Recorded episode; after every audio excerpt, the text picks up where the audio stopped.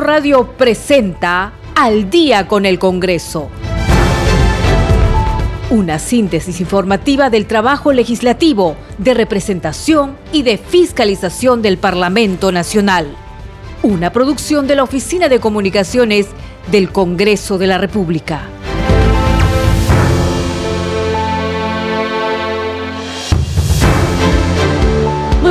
Noches amigos, bienvenidos. Esto es Al día con el Congreso y es martes 26 de abril del 2022. Está con ustedes como todas las noches Perla Villanueva. En los controles se encuentra Franco Roldán y Rafael Cifuentes. De inmediato vamos con nuestros titulares. El Pleno del Congreso sesionará mañana miércoles a partir de las 12 y 45 de la tarde. La convocatoria precisa que la sesión plenaria será presencial. Entre los temas en agenda se encuentran las acusaciones constitucionales en contra del expresidente del Parlamento, Daniel Salaverry. El presidente de la Comisión Especial Seleccionadora de Candidatas y Candidatos a Magistrados del Tribunal Constitucional, José Balcázar Celada, entregó a la presidenta del Congreso, Mari Carmen Alba Prieto, y a los portavoces de los 10 grupos parlamentarios el informe final del concurso público que concluyó con la lista de seis postulantes aptos a ser los próximos jueces constitucionales. La Comisión de Fiscalización y Contraloría citará bajo apercibimiento de ser conducido por la fuerza pública al expresidente Martín Vizcarra, quien se excusó de presentarse ante este grupo de trabajo que investiga los hechos relacionados a la pandemia COVID-19 y a la emergencia sanitaria nacional y en la sesión en el Cusco de la Comisión de Descentralización fue aprobado el dictamen del proyecto de ley que propone declarar de interés nacional y necesidad pública la creación de distritos en diferentes regiones del país, entre los cuales se encuentra el centro poblado de Cauri en la ciudad imperial. Esto es Al día con el Congreso.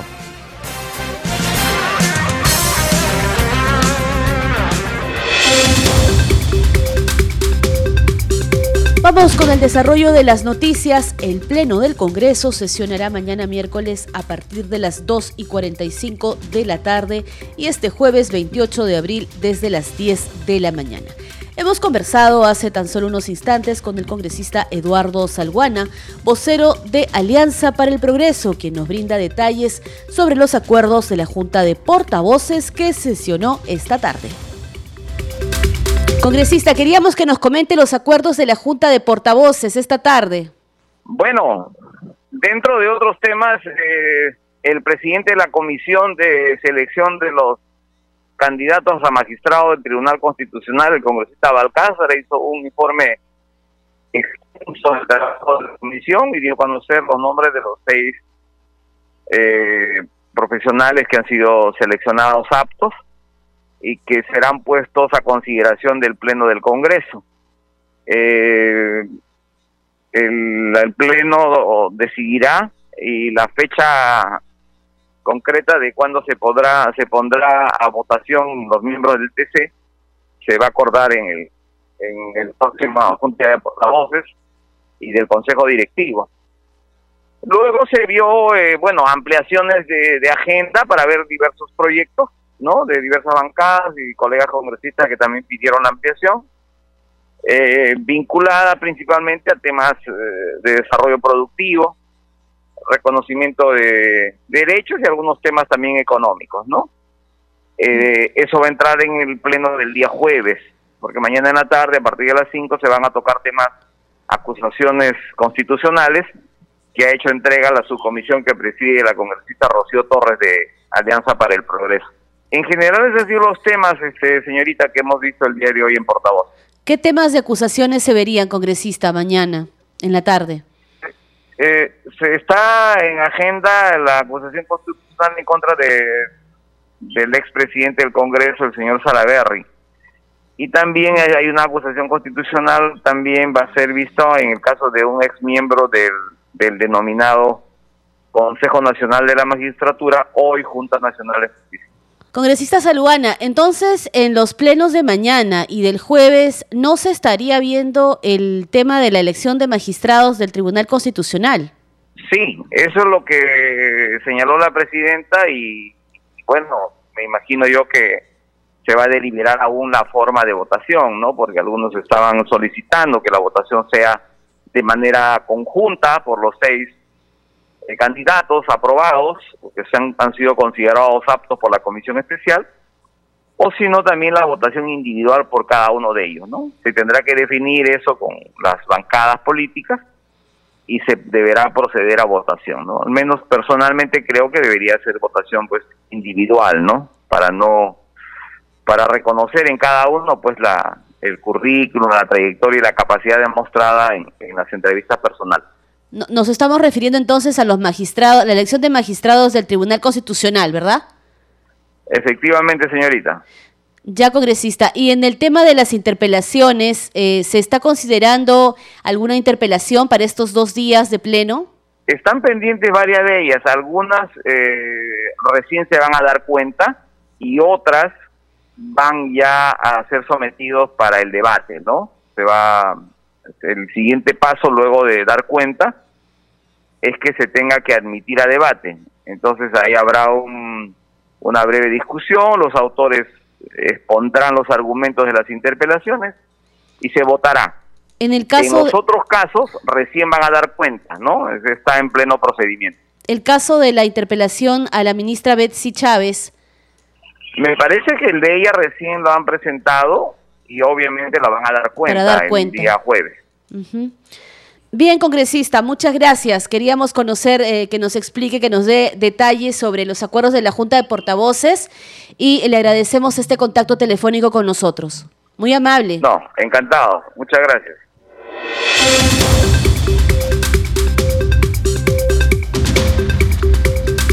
Les contamos ahora que como hemos escuchado el presidente de la Comisión Especial Seleccionadora de Candidatas y Candidatos a Magistrados del Tribunal Constitucional, José Balcázar Celada, entregó hoy a la presidenta del Congreso, Mari Carmen Alba Prieto, y a los directivos portavoces de los 10 grupos parlamentarios el informe final del concurso público que concluyó con la lista de seis postulantes aptos a ser los próximos jueces constitucionales. Los seis candidatos finalistas que están listos para someterse al veredicto de los 130 congresistas son los siguientes: Humberto Morales Arabia, Gustavo Gutiérrez Tixe, Helder Domínguez Aro, Imelda Pacheco Serga, Manuel Monteagudo Valdés y César Ochoa Cardich. Cada uno de ellos deberá obtener 87 votos por parte de la representación nacional para asumir el cargo de magistrado del Tribunal Constitucional. Seguimos en al día con el Congreso en la sesión en el Cusco de la Comisión de Descentralización. Fue aprobado el dictamen del proyecto de ley que propone declarar de interés nacional y necesidad pública la creación de distritos en diferentes regiones del país, entre los cuales se encuentra el centro poblado de Cauri en la ciudad imperial. Señora Presidenta, el dictamen ha sido aprobado por unanimidad de los presentes con 16 votos a favor, ninguna abstención y ningún voto en contra.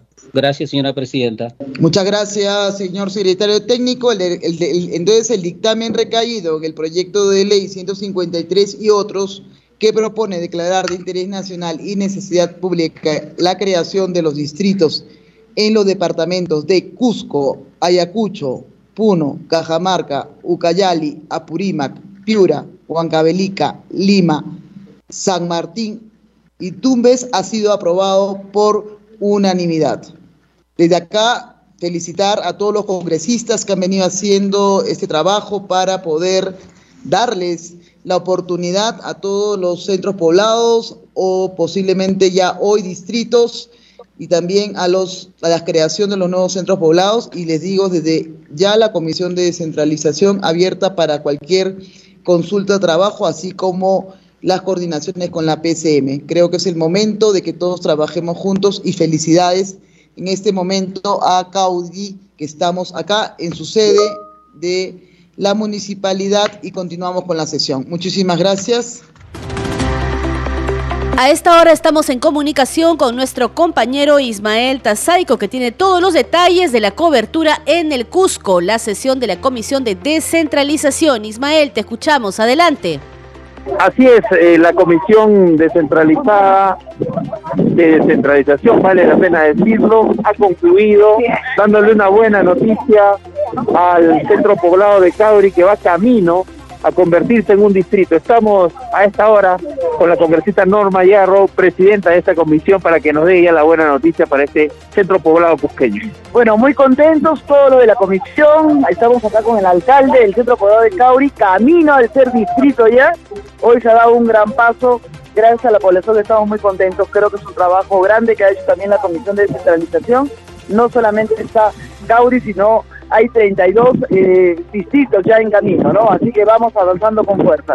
Yo quisiera que el alcalde Mañaurí se manifieste en esta oportunidad el año de casa. Muchas gracias, su presidenta, muy amable. Saludo a todo el equipo de, de la comisión, señores congresistas, población general. Estoy muy emocionado, feliz ahora porque el sueño ya está empezando de cumplir. Gracias, muy amable. Bien, importante también, congresista, escuchar a la población, porque no solamente tienen esta buena noticia, sino hoy, esta mañana, estuvieron escuchando toda la problemática de este sector del Bosco. Sí, mira, desde ayer hemos tenido una labor eh, bastante ardua con toda la comisión, nos ha acompañado Kira Alcarraz, que no es de la comisión, pero es una congresista sumamente activa, también Lucinda Vázquez, que es de nuestra comisión, y ha estado Luis Ángel Aragón, Hemos tenido una sesión muy bonita, a Ruth Luque también, sino que ha tenido que retirarse y de acá nuestro abrazo por el fallecimiento de su abuelita. Pero hemos estado unas, unas sesiones dos días eh, duras, eh, fuertes, hemos escuchado a la población, las necesidades, hemos venido con la promesa de nosotros ser ese, ese nexo entre el Ejecutivo, basta de, divisiones, basta de estar peleándonos entre peruanos cuando tenemos a tanto peruano con tanta necesidad. Así que nos vamos sumamente fuertes, fortalecidos de acá de Cusco, con la divinidad que tiene este maravillosa región y como te digo con bastante encargo para hacer desde Lima, ¿no? Perla, si nos escuchas de pronto tienes alguna consulta para los congresistas que están aquí.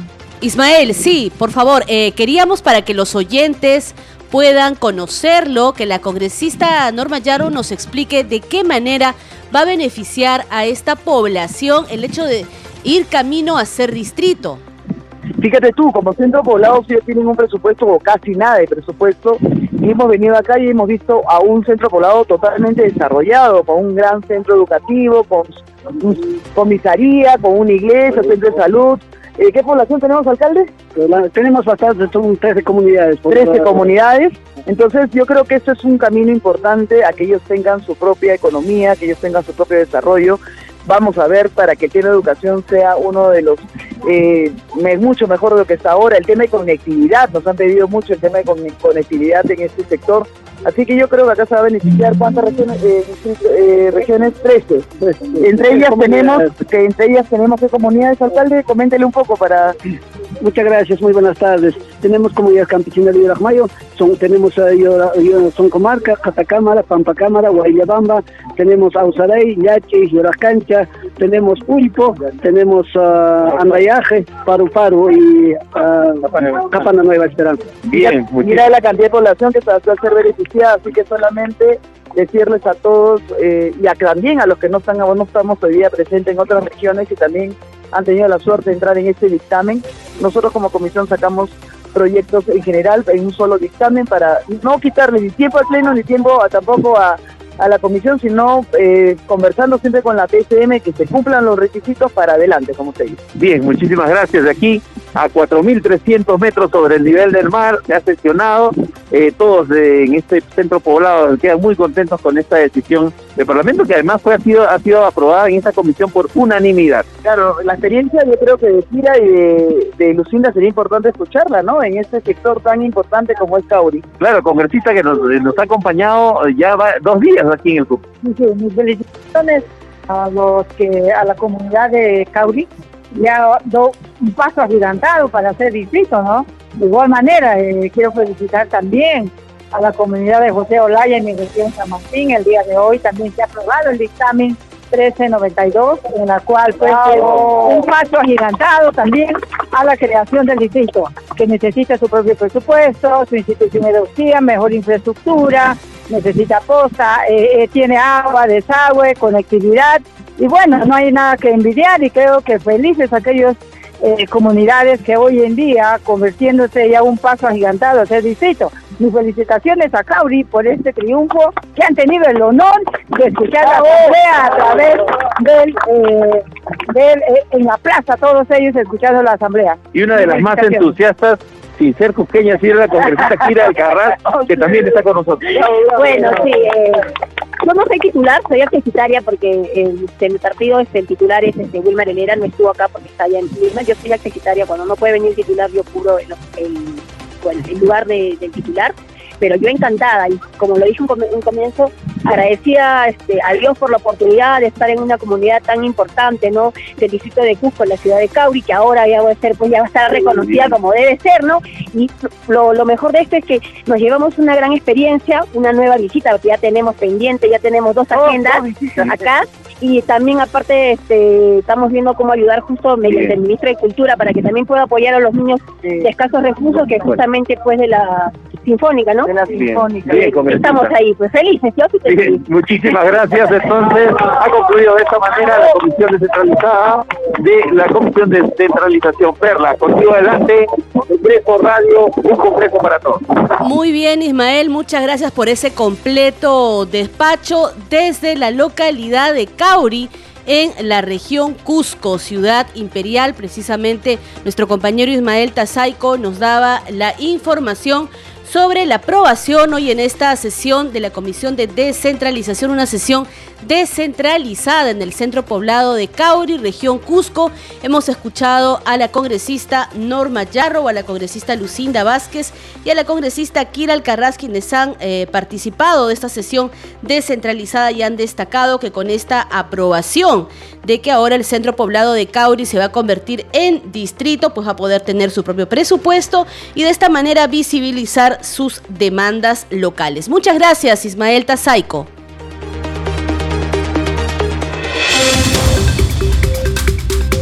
Seguimos en al día con el Congreso. Vamos ahora con otras noticias. La Comisión de Fiscalización y Contraloría citará, bajo apercibimiento de ser conducido por la fuerza pública, al expresidente Martín Vizcarra Cornejo, quien hoy se excusó de presentarse ante este grupo de trabajo parlamentario que investiga los hechos relacionados, directa o indirectamente, a la pandemia COVID-19 y a la emergencia sanitaria nacional desde la entrada en vigencia del estado de emergencia hasta el 26 de julio del 2022. Secretario técnico, dé cuenta de las convocatorias a los señores Martín Vizcarra Cornejo, Esther Astete Rodríguez y Daniel Painer Lavarte. Con su venia, señor presidente, en el caso del señor eh, Daniel Virne Lavarte, eh, su domicilio con, conforme eh, muestra la oficina del RENIEC, ya no vive ahí no ha sido posible notificarlo. En el caso del señor eh, Martín Vizcarra Cornejo, mediante el oficio eh, sin número de fecha 25 de abril de 2022, eh, ha solicitado reprogramación, dado que su abogado se encuentra fuera del país. En el caso de la señora Elizabeth Astete Rodríguez, mediante oficio sin número de fecha 21 de abril de 2022, su abogado Juan Mario Peña Flores ha eh, solicitado por las mismas razones, por encontrarse fuera del país, eh, la reprogramación de la testigo. Eso es todo, señor presidente. Atendiendo a lo informado, se citará para un nuevo día y fecha a los señores Vizcarra, Astete y Weiner. Dicha citación de conformidad con el artículo 97 de la Constitución y el literal D del artículo 88 del reglamento del Congreso se hará bajo apercibimiento de ser conducido por las fuerzas públicas. Hay que precisar que en la sesión de hoy de la Comisión de Fiscalización se continuó con la indagación de presuntos actos irregulares en el manejo de la emergencia sanitaria por la COVID-19. Tenemos los detalles en el siguiente informe. ¿Qué entidad o funcionario eres responsable de elaborar las especificaciones técnicas para la contratación de los procesos antes mencionados? Pero en ningún momento he visto yo que se haya comprado una sola prueba de diagnóstico. Parece que no hubiesen comprado, por ejemplo, pruebas rápidas. Una de las razones por la que esta comisión eh, está actuando en este sentido es porque se está investigando la compra incorrecta eh, de las llamadas pruebas rápidas. en vez de compras de pruebas moleculares. En calidad de testigo, Amalia Moreno Vizcardo, directora ejecutiva de la Autoridad para la Reconstrucción con Cambios, respondió las interrogantes de los parlamentarios sobre su participación durante la emergencia sanitaria nacional.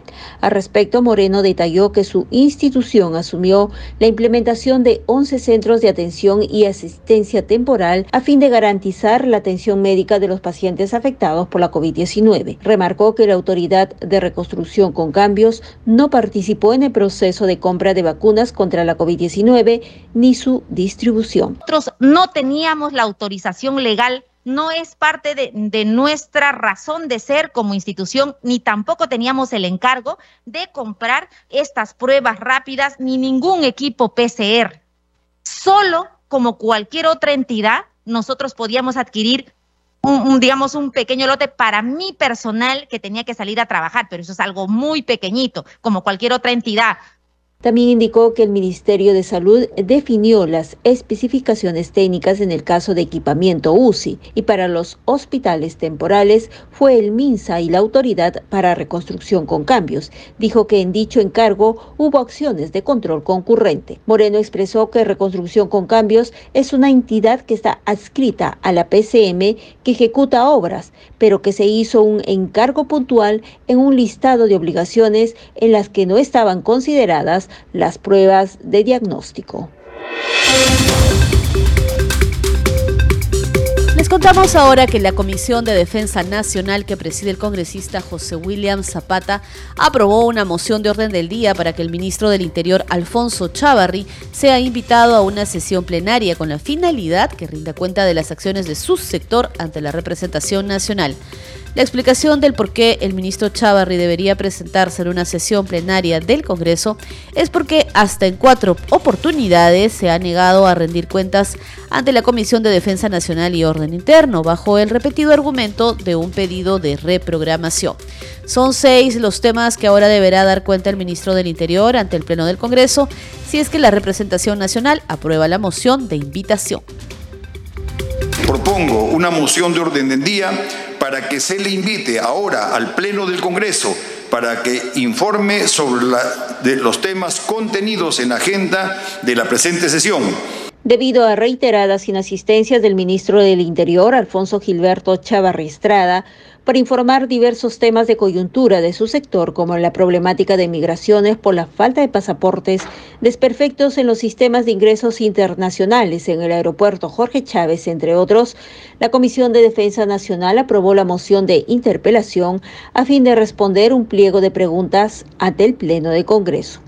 El titular de este grupo de trabajo, el congresista William Zapata, informó que es la cuarta vez que se ha convocado su presencia, pero el ministro del Interior se ha limitado a remitir un oficio informando que no podía asistir por las funciones asumidos con antelación. No podemos darnos el lujo de permitir que se le dé una oportunidad más a un ministro que está siendo totalmente indiferente a los problemas del Perú. Ese ministro debiera ser ya censurado le estamos dando la oportunidad generosamente para que vaya al Congreso de la República y explique los motivos por los cuales no puede participar en la Comisión de Defensa. ¿Qué quinta oportunidad? Ni nada. Cuatro veces se le ha llamado. Cobardemente no viene acá a exponer como un cobarde que es ese ministro. Que se ajuste bien el cinturón y se amarre bien los pantalones y que responda como varón la responsabilidad que tiene esta decisión fue tomada de acuerdo a las facultades que otorga el artículo 129 de la Constitución Política a los miembros de la Comisión de Defensa.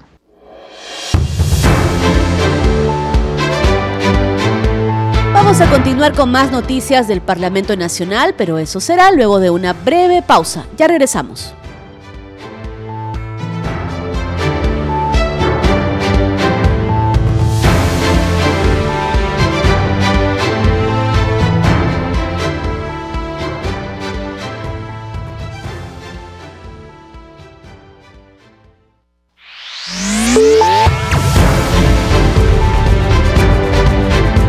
Continuamos en Al día con el Congreso.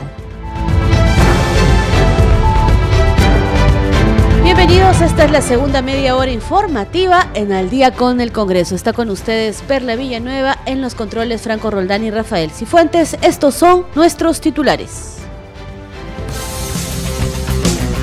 El Pleno del Congreso sesionará mañana miércoles a partir de las 2 y 45 de la tarde. La convocatoria precisa que la sesión plenaria será presencial. Entre los temas en agenda se encuentra la acusación constitucional en contra del expresidente del Parlamento, Daniel Salaverry. El presidente de la Comisión Especial Seleccionadora de Candidatas y Candidatos a Magistrados del Tribunal Constitucional, José María Balcázar, entregó a la presidenta del Congreso, Mari Carmen Alba Prieto, y a los portavoces de los 10 grupos parlamentarios el informe final del concurso público que concluyó con la lista de seis postulantes aptos a ser los próximos jueces constitucionales. La Comisión de Fiscalización y Contraloría citará bajo apercibimiento de ser conducido por la fuerza pública al expresidente Martín Vizcarra, quien se excusó de presentarse ante este grupo de trabajo que investiga los hechos relacionados a la pandemia COVID-19 y a la emergencia sanitaria nacional. Y en la sesión en el Cusco de la Comisión de Descentralización, fue aprobado el dictamen del proyecto de ley que propone declarar de interés nacional y necesidad pública la creación de distritos en diferentes regiones del país, entre los cuales se encuentra el centro poblado de Cauri en la ciudad imperial.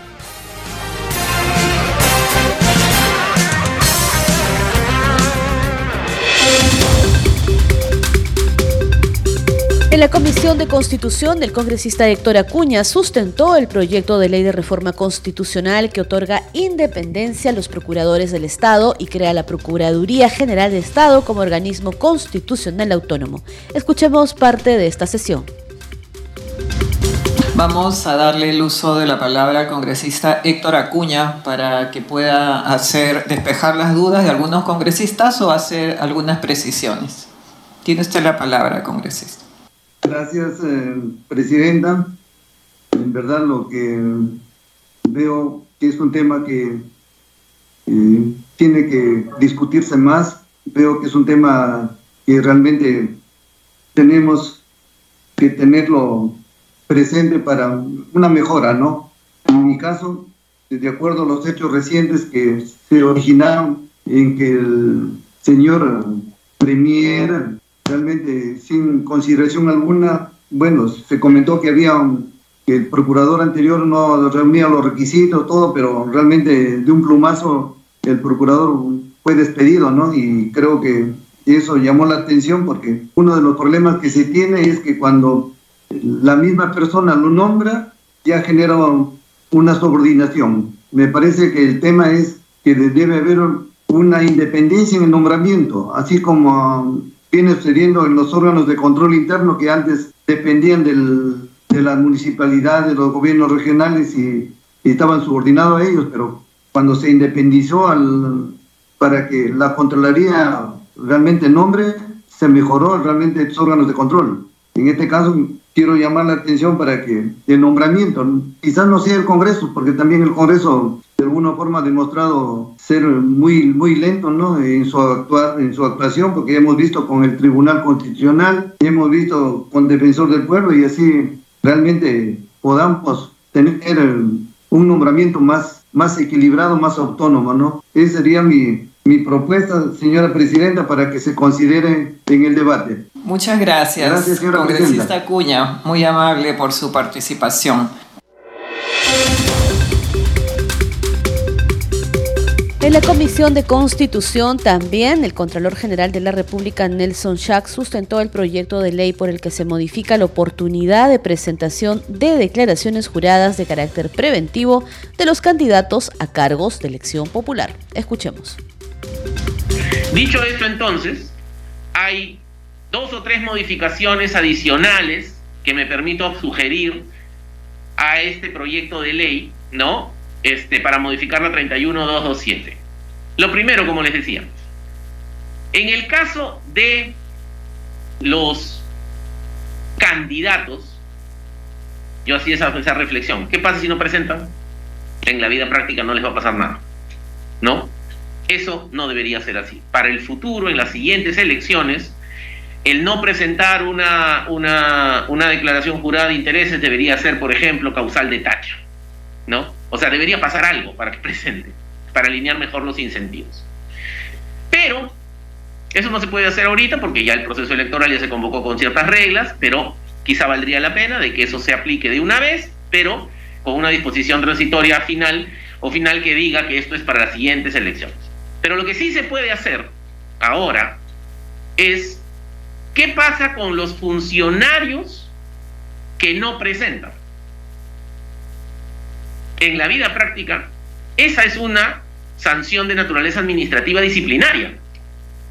Pero lo que está sucediendo es que identificamos que no ha presentado y resulta que como no está adecuadamente tipificada esa contravención a los funcionarios públicos que ahora deben presentar y no presentan, la verdad es que tampoco les pasa nada. ¿No? Entonces estamos sugiriendo que dentro de las faltas de carácter disciplinario esté absolutamente tipificado, bien clarito, que tienen que presentar, ¿no? Este, declaraciones juradas porque el incumplimiento a esa presentación o la presentación tardía, incompleta, falsa de las declaraciones juradas que corresponde presentar a la Contraloría General de la República va a implicar una sanción con suspensión temporal en el marco del proceso administrativo disciplinario. Hay que recordar que el proceso administrativo disciplinario no lo hace la Contraloría, lo tiene que hacer cada una de las entidades. Ahora tenemos más información sobre esta sesión de la Comisión de Constitución con nuestra compañera Elsa Iturriaga. Gracias por el pase. La viabilidad y pertinencia de los proyectos de ley que modifican el nuevo Código Procesal Constitucional fueron analizados durante la sesión de la Comisión de Constitución y Reglamento. También se debatió la propuesta para mejorar la elección de representantes de universidades ante el Jurado Nacional de Elecciones. En la sesión de la comisión, algunos especialistas señalaron que los proyectos de ley 809, 1043 y 1414 que modifican el nuevo Código Procesal Constitucional carecen de sustento por lo que fueron considerados inviables. El último de estos proyectos, para evitar las paralizaciones de obras públicas a través del proceso de amparo presentado por el Poder Ejecutivo, iba a ser sustentado por el titular de la PCM, Aníbal Torres, quien no asistió, por lo que será reprogramado para la próxima sesión. Otra de las propuestas analizadas, el proyecto de ley 1698, fue sustentado por la titular de dicho grupo dictaminador, Patricia Juárez, que busca reafirmar que el Tribunal Constitucional no abdique a su labor de proteger los derechos fundamentales, evitando interpretaciones que los vulneren y revisar los procesos constitucionales para garantizarlos. Quedó pendiente de votación el dictamen del proyecto de ley que propone modificar el artículo 4 de la Ley 26.304 respecto del procedimiento de elección de los representantes de las universidades públicas y privadas ante el Jurado Nacional de Elecciones, lo que disminuye al mínimo la posibilidad de que esta institución carezca de quórum por falta de miembros representantes de las universidades públicas y privadas y contar con procesos de elección oportunos y transparentes con la asistencia técnica de la OMPE. Participó además el Contralor General de la República, Nelson Schack, quien sustentó el proyecto de ley que modifica la oportunidad de presentación de declaraciones juradas de carácter preventivo de los candidatos a cargos de elección popular. Informó para Congreso Radio Elsa Iturriaga, un Congreso para todos.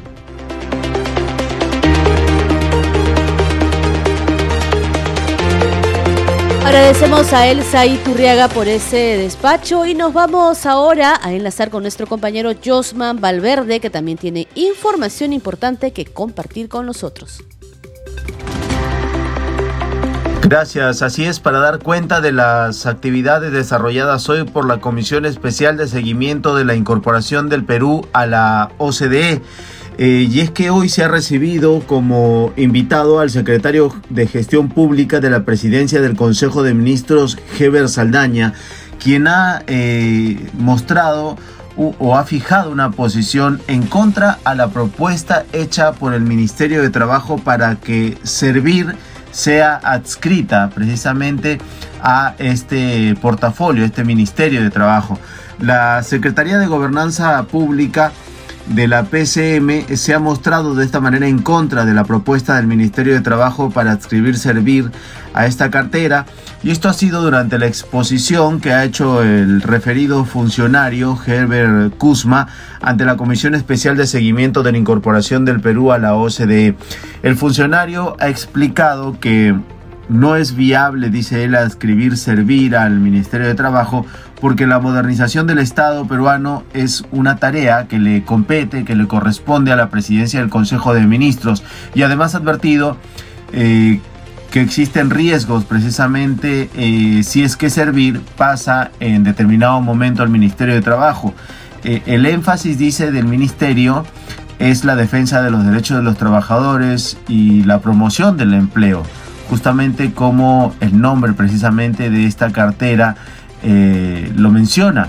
Pero si en caso servir pasa a este portafolio, lo que el funcionario advierte es que hay una posible pérdida de autonomía y también de independencia funcional eh, otorgadas a servir, pues al ser las relaciones, dice, laborales y promoción del empleo el centro de la rectoría, puede prevalecer alguna interferencia política y sindical por sobre la meritocracia y sobre todo por un buen desempeño de los servidores públicos. Así que esta es la posición que ha fijado el representante de la PCM frente a la propuesta del Ministerio de Trabajo. No está de acuerdo prácticamente con este pedido para que Servir sea adscrita al Ministerio de Trabajo y el funcionario que ha expuesto esto ante la Comisión Especial de Seguimiento de la Incorporación del Perú a la OCDE ha sido en claro en señalar que tomar esta decisión, fijar esta posición, no ha sido una tarea fácil, em, sobre todo de manera políticamente, es lo que ha advertido.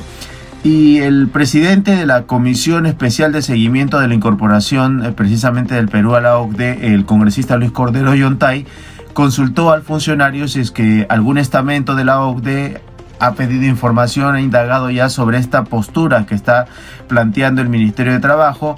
El funcionario ha dicho que al menos a su instancia no, no descarta que pueda haber llegado este pedido a la presidencia del Consejo de Ministros. Y esto es eh, en torno a lo que ha girado hoy esta sesión de la Comisión Especial de Seguimiento de la Incorporación del Perú a la OCDE con la invitación de este funcionario quien ha sido claro en fijar esta posición contraria a lo que propone el Ministerio de Trabajo. En la información vamos a continuar con estudios para el desarrollo de más noticias. Adelante. Muchas gracias Josvan Valverde por ese reporte. Les informamos ahora que en sesión descentralizada en la región del Cusco, la Comisión de la Mujer y Familia aprobó el dictamen del proyecto de ley que propone dotar un conjunto de herramientas concretas para garantizar la participación efectiva de los hombres en las tareas de prevención y también acción frente a la violencia contra las mujeres. Cusco fue escenario de la tercera sesión descentralizada de la Comisión de la Mujer que preside la congresista Elizabeth Medina Hermosilla.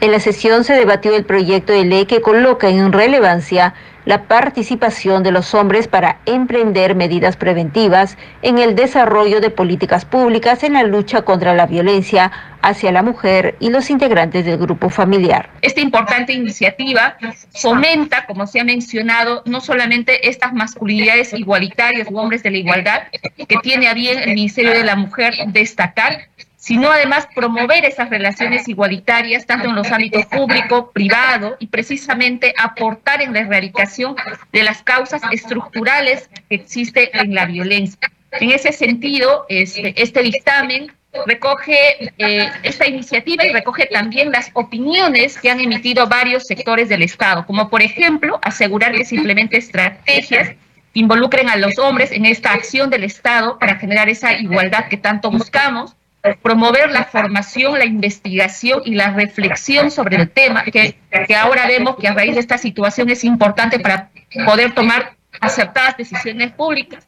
Además, implementar estrategias de comunicación masiva precisamente para promocionar los, la visibilización los efectos negativos, cuando muchas veces la violencia, el machismo se impregnan en nuestra sociedad como parte de esos estereotipos que afirman niveles de superioridad o inferioridad. Para hablar de lucha contra la violencia, sí tenemos que hacer aquí, Presidenta, de no satanizar al varón, ¿no? sino de reconocer que hay en nuestro país todavía algunos, este, algunas acciones machistas que lastimosamente hasta en nuestros propios hogares se han normalizado y que hay que combatir.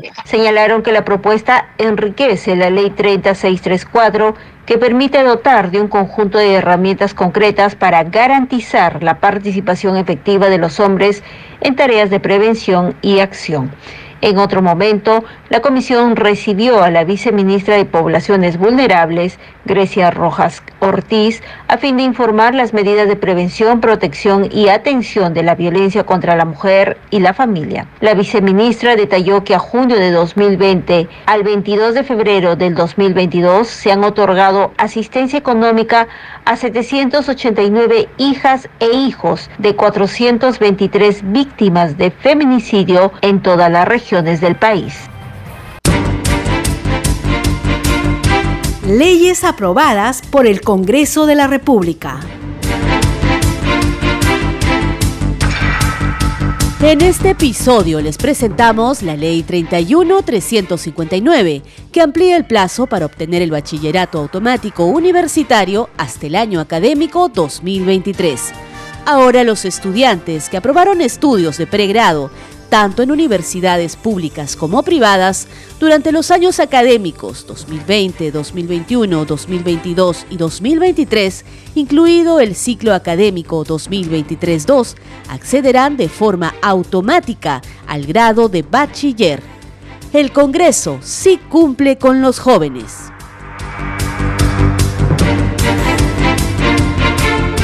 Seguiremos informando sobre el trabajo legislativo en el Parlamento Nacional. Leyes aprobadas por el Congreso de la República.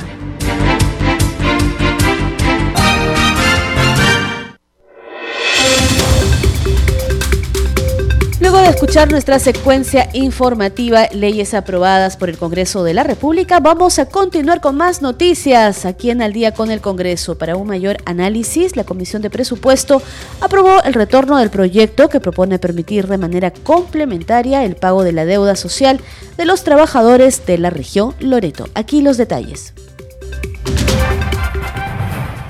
El gobierno regional tiene fondos, y, pero prefiere la, la fuente del fideicomiso, ¿no? Y también tenemos que pensar en que realmente las otras regiones van a querer hacer lo mismo, porque hay muchas regiones que tienen ingresos propios. De la misma manera van a querer utilizar los recursos en el gasto corriente. Y realmente, ¿quién no puede estar de acuerdo con la deuda social? Todos, todos estamos de acuerdo. Creo que acá el tema está en la forma, porque no podemos pensar en que realmente solo nuestra preocupación como congresistas debe de ser la deuda social, sino también deben ser los proyectos de inversión. Por eso me parece interesante esta cuestión previa para que nos va a permitir debatir mejor. Con esta consideración, la Comisión de Presupuesto acordó que el proyecto de ley que propone permitir de manera complementaria el pago de la deuda social de los trabajadores del Departamento de Loreto con los recursos de los fondos de la Ley 3897 retorne a este grupo de trabajo a fin de incorporar algunas modificaciones con las opiniones planteadas por los congresistas. Según el informe del Ministerio de Economía, señala que la propuesta afectaría directamente a los programas de inversión del gobierno regional de Loreto. Esa información que tiene el Ministerio de Economía es falsa. ¿Por qué? Porque lo que se plantea es traer a valor presente los últimos años de vigencia del, del, fideicomiso, es decir, los años 2049, 48, 47, 46, lo que sean necesarios para poder hacer el pago de los fondos, eh, para que se puedan generar los fondos necesarios para el pago de esta deuda social a través de un endeudamiento, de una emisión de bonos. Hemos visto que en meses pasados o el año pasado incluso se emitieron bonos a 100 años en el Perú. ¿no? O sea, el Ministerio de Economía y Finanzas sabe perfectamente lo que es emitir bonos y eso lo hace con muchísima regularidad es una deuda con los trabajadores del gobierno regional de Loreto, las municipalidades provinciales y distritales, la Universidad Nacional de la Amazonía Peruana y el Instituto de Investigaciones de la Amazonía Peruana. Ellos han entregado sus servicios al Estado por más de 25 años y no han sido compensados con beneficios laborales de ley El proyecto presentado por la comisión señala que se estaría desvirtuando el destino de estos recursos para financiar deudas sociales que no corresponden a su propósito original de la ley 3897. Sobre el pago de la deuda social indica que existe un mecanismo en el decreto legislativo 1440 del Sistema Nacional Presupuestario Público que establece un límite de 5% de los montos aprobados en el presupuesto institucional de apertura PIA para su pago. Sin embargo, esta autorización fue poco utilizada en el año 2021. El límite autorizado era de 119 millones y solo se pagó 12 millones. Por tales motivos, la comisión había recomendado el archivo de este proyecto. Congreso en redes. Y a esta hora es momento de darle el pase a nuestra compañera Danitza Palomino, que como todas las noches nos trae las novedades en redes sociales. Danitza, buenas noches, adelante. Muchas gracias Perla, vamos a dar cuenta de las publicaciones en las redes sociales. Iniciamos con la cuenta oficial del Congreso de la República. Dice lo siguiente, la Oficina de Participación Ciudadana del Congreso promueve la participación de la juventud en la vida política para fortalecer su liderazgo y la democracia en el Perú. Por ello, el 27, 28 y 29 de abril se desarrollará el plenario nacional del Parlamento Joven del periodo 2021. También vamos con la publicación de la Comisión de Descentralización. Dice, por unanimidad, la Comisión de Descentralización aprobó esta tarde el proyecto que declara de necesidad pública e interés nacional la creación del distrito de Cauri en la provincia de Quispicanchi, en el departamento del Cusco. Vamos con la publicación de la congresista Flor Pablo Medina. Dice, a pesar de haber un compromiso para promulgar inmediatamente la ley que reconoce a las ollas comunes para garantizar su sostenibilidad, han pasado 14 días y el Ejecutivo aún no la promulga. La ley debe promulgarse lo antes posible, el hambre no espera, es lo que dice la publicación de la congresista Flor Pablo. Vamos con otra publicación de la cuenta oficial del Congreso.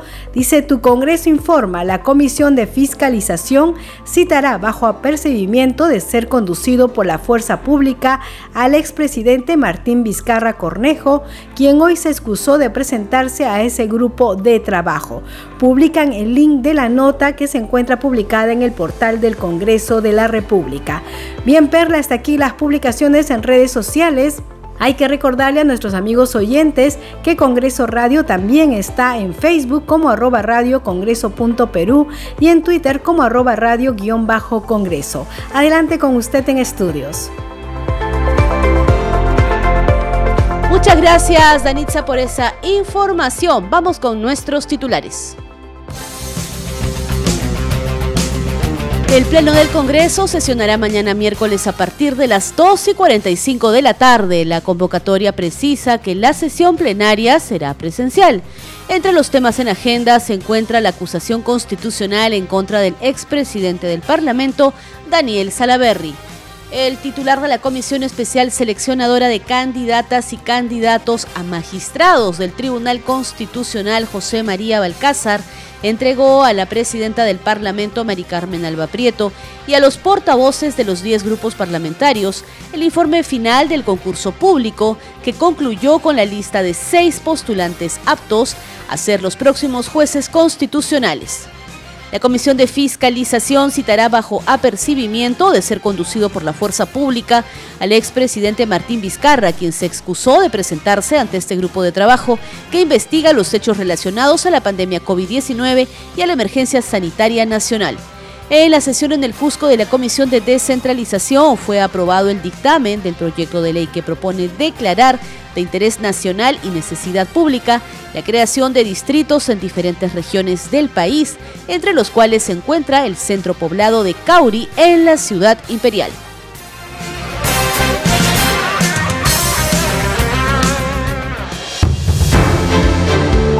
No hay tiempo para más, muchas gracias por su compañía. Estuvo con ustedes Perla Villanueva en la conducción, en los controles Franco Roldán y Rafael Cifuentes.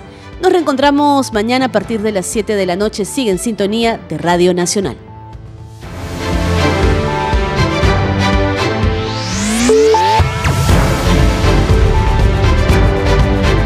Congreso Radio presentó Al día con el Congreso. Una síntesis informativa del trabajo legislativo, de representación y de fiscalización del Parlamento Nacional.